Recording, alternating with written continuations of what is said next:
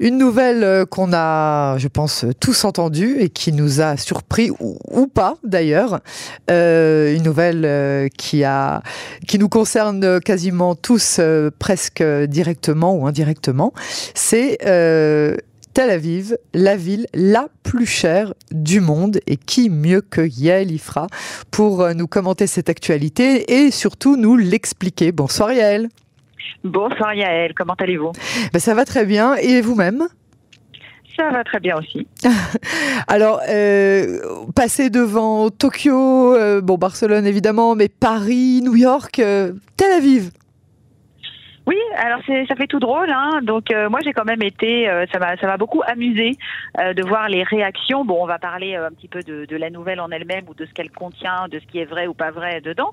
Mais ce qui était intéressant, c'était de voir effectivement les réactions des différents journalistes et des médias en Israël Bon, certains disant d'un air accablé que ça vient confirmer euh, ce qu'on sait déjà, mais d'autres extrêmement contents, avec une espèce de sourire de fierté, parce que bon, une première place, elle, c'est toujours positif.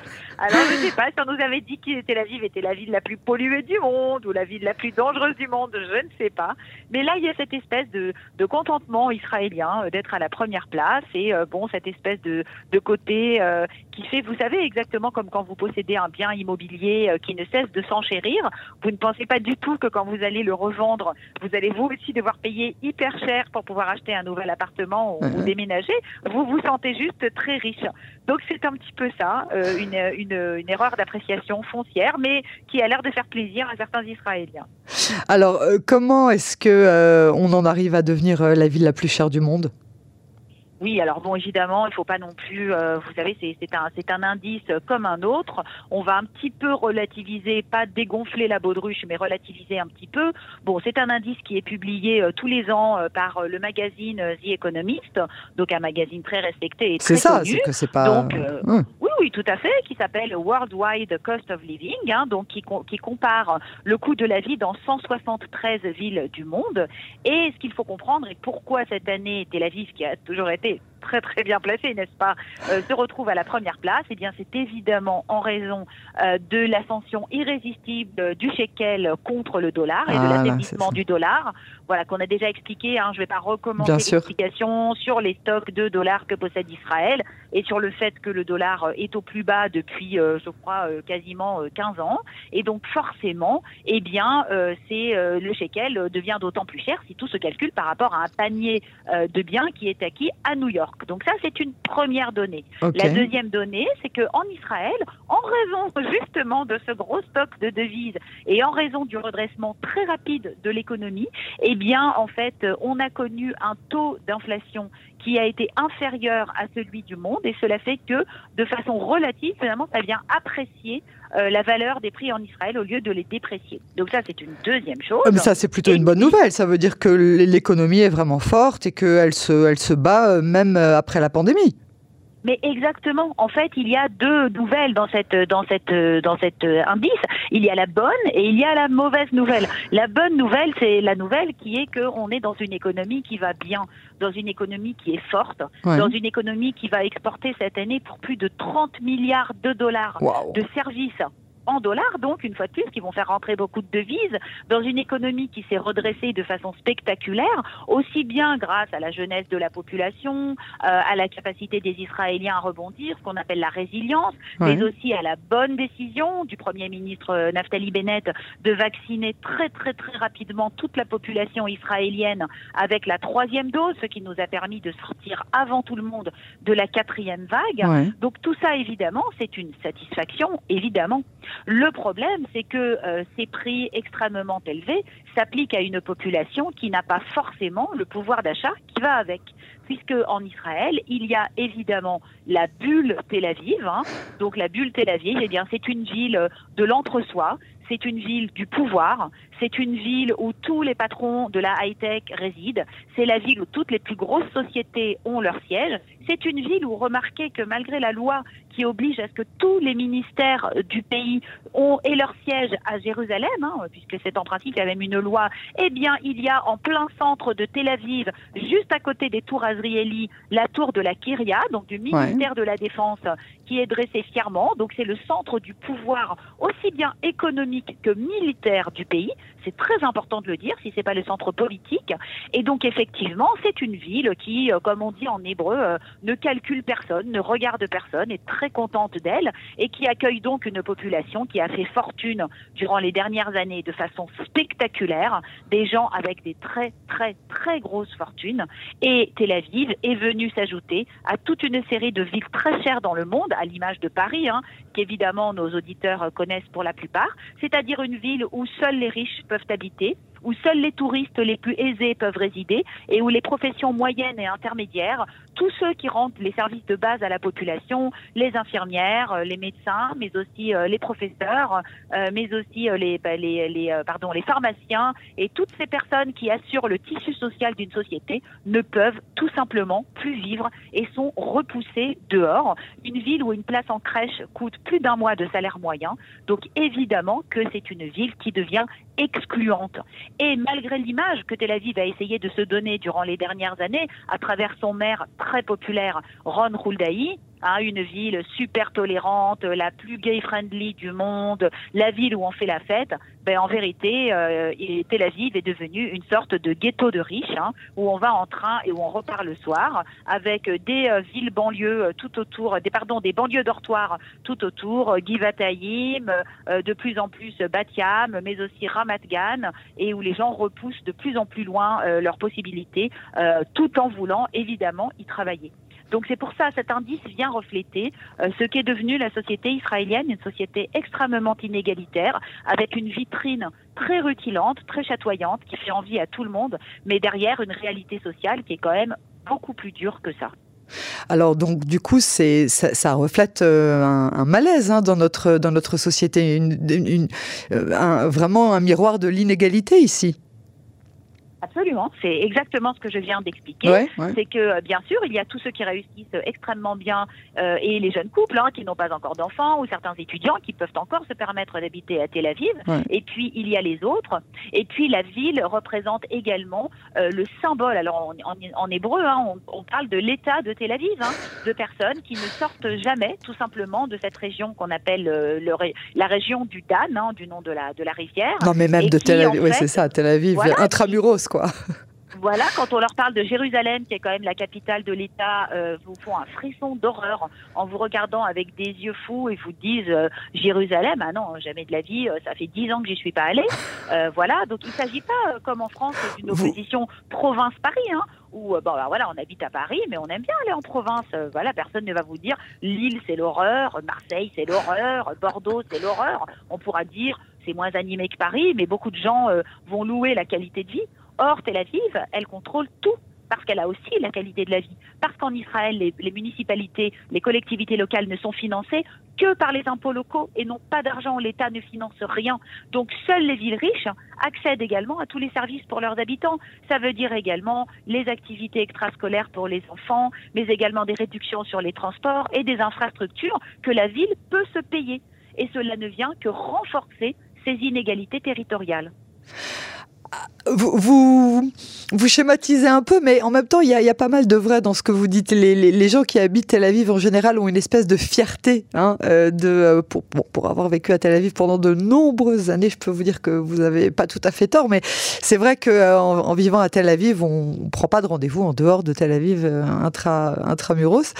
c'est quand même une ville où il fait bon vivre, où on peut sortir, où on peut être un peu au calme aussi si on veut, où on a un petit peu tout disponible, on peut tout faire à pied. C'est quand même assez agréable. Oui, c'est une ville qui est très agréable, mais c'est aussi une ville qui est touchée par euh, la gentrification euh, galopante. Euh, témoin, euh, pour ceux qui suivent un petit peu l'actualité, euh, ce qui se passe dans Yafo, donc qui est la ville arabe de Tel Aviv, qui se trouve au sud de la ville, qui a été pendant très longtemps une ville, donc enfin c'est le bord de la mer, hein, c'est très joli, mais c'était également un quartier qui était plutôt pauvre, avec une population qui était à très grande majorité une population donc arabe israélienne, aussi bien chrétienne que musulmane. Or aujourd'hui, ce sont les jeunes cadres, mais aussi les personnalités, les artistes qui vont trouver plein de charme à Yafo, qui sont en train de racheter toute la ville et de petit à petit repousser à l'extérieur les populations qui étaient là depuis le début de la création de l'État d'Israël et évidemment bien avant. Hein. Je parle, je parle de ça parce que ce sont des personnes qui ont la nationalité israélienne. Et aujourd'hui, ce phénomène de gentrification est exactement le même qu'on a pu voir dans les quartiers populaires euh, de Belleville à Paris, par exemple, ou de Ménilmontant. Et il ne reste plus vraiment beaucoup de quartiers à Tel Aviv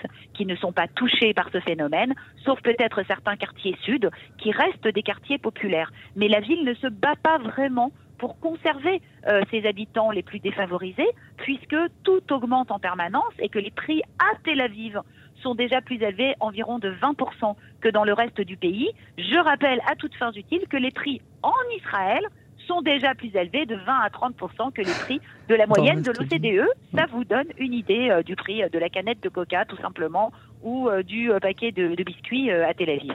Donc on paye plus cher le, notre paquet de, biscuits et on paye plus cher évidemment la pierre. C'est-à-dire que tout, tout est à, à, à la base d'autant plus cher, tous les services sont plus chers et tout ce qu'on achète est plus cher et évidemment l'immobilier.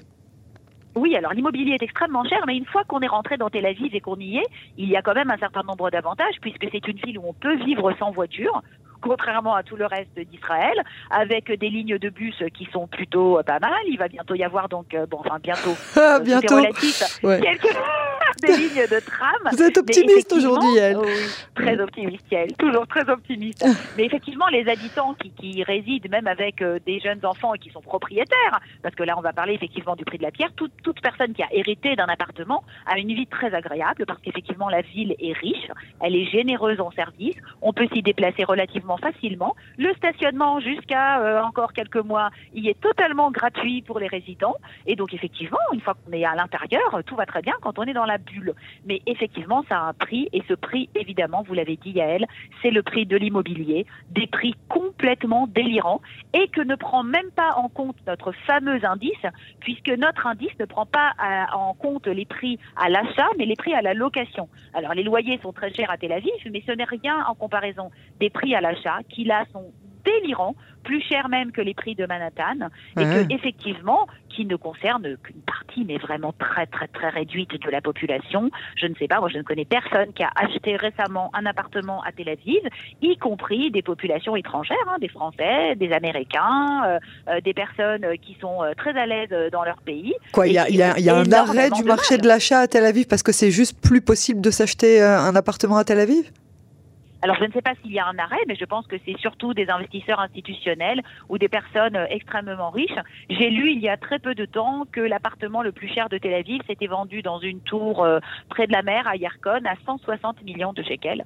Euh, ça fait quand même pratiquement 50 millions d'euros. Vous imaginez, Yael C'est des prix complètement fous. Et imaginez ce que vous pouvez acheter à Paris pour 50 millions d'euros. Vous achetez bien plus qu'un hôtel particulier. Hein bien sûr, bien sûr, et pas que à Paris, euh, dans d'autres grandes euh, capitales euh, du monde. Hein. Je crois que jusqu'à présent, c'était Tokyo, la ville la plus chère du monde. Et puis maintenant, voilà, c'est Tel Aviv.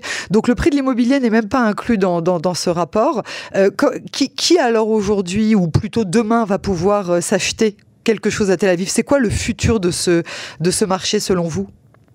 Alors, moi, je ne suis pas du tout spécialiste du marché immobilier, mais je pense que ce qui est intéressant, c'est plutôt de parler du futur de la ville.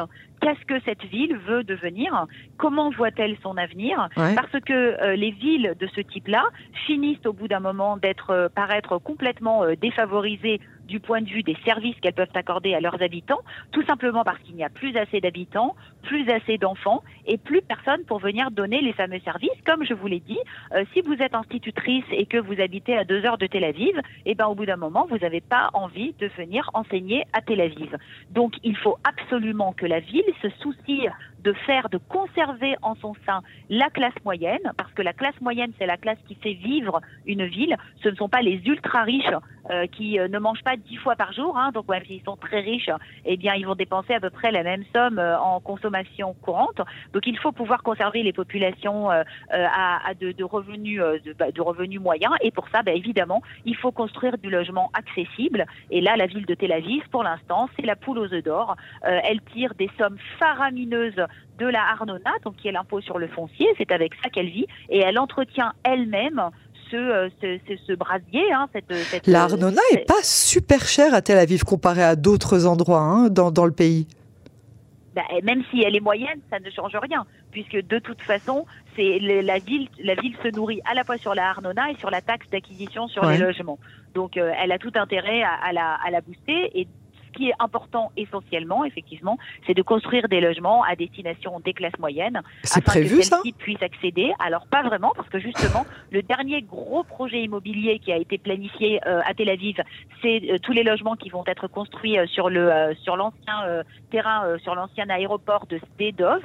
Et je crois qu'à peine 10% des logements ont été réservés pour des prix moyens. Hein. Quand je dis prix moyens, c'est des locations à longue durée et des à l'achat, c'est pas du tout prévu que les gens puissent acheter peu cher parce que bah, l'État veut rentrer dans ses frais, la ville doit payer toutes sortes d'indemnités puisque l'armée a beaucoup tardé, euh, euh, il y a des locataires qui ont attaqué, enfin bon, c'est un petit peu compliqué. Mais pour vous dire que ça ne fait pas vraiment partie de la planification, non, ce qui est prévu, c'est toutes ces lignes de tram et de train qui vont aller jusqu'aux banlieues lointaines, euh, Petar Tikva, afin d'amener les personnes pour venir travailler à Tel Aviv. Et donc, je crois qu'on peut dire que en 70 ans, l'État d'Israël a réussi l'exploit euh, de créer une des villes les plus chères du monde. C'est quand même assez fort, hein, parce qu'il a fallu du temps pour Paris hein, pour arriver à ce genre de à ce genre de statut. Et effectivement, la planification territoriale en Israël euh, est un énorme chantier et c'est quelque chose d'extrêmement important. Si le pays veut rééquilibrer un petit peu sa vie économique, si il veut développer euh, des zones comme le Negev ou le Nord, il faut absolument investir massivement dans les infrastructures de transport et faire en sorte que les gens aient envie de quitter Tel Aviv et pas forcément d'y rester pour une meilleure qualité de vie, de la même façon que des centaines de milliers de personnes quittent Paris pour aller habiter en province grâce au TGV qui les amène en une heure ou en même moins d'une heure euh, dans, leur, dans leur campagne ou dans une ville où la qualité de vie est bien meilleure qu'à Paris. Et on en revient toujours à cette même, euh, à cette même clé hein, de, c'est toujours les transports, les transports, les transports en commun. Et ça, c'est évidemment euh, la, la, la, clé de la réussite et surtout euh, le, le, la résolution de beaucoup de, en tout cas pas mal de nos problèmes. Yael Ifra, merci beaucoup pour cette analyse. On y comprend un petit peu mieux et non, pas vraiment de raison de s'enorgueillir de cette, de ce nouveau statut de la ville la plus chère du monde. Merci beaucoup Yael et à très bientôt. Merci Yael, bonne semaine. À vous aussi.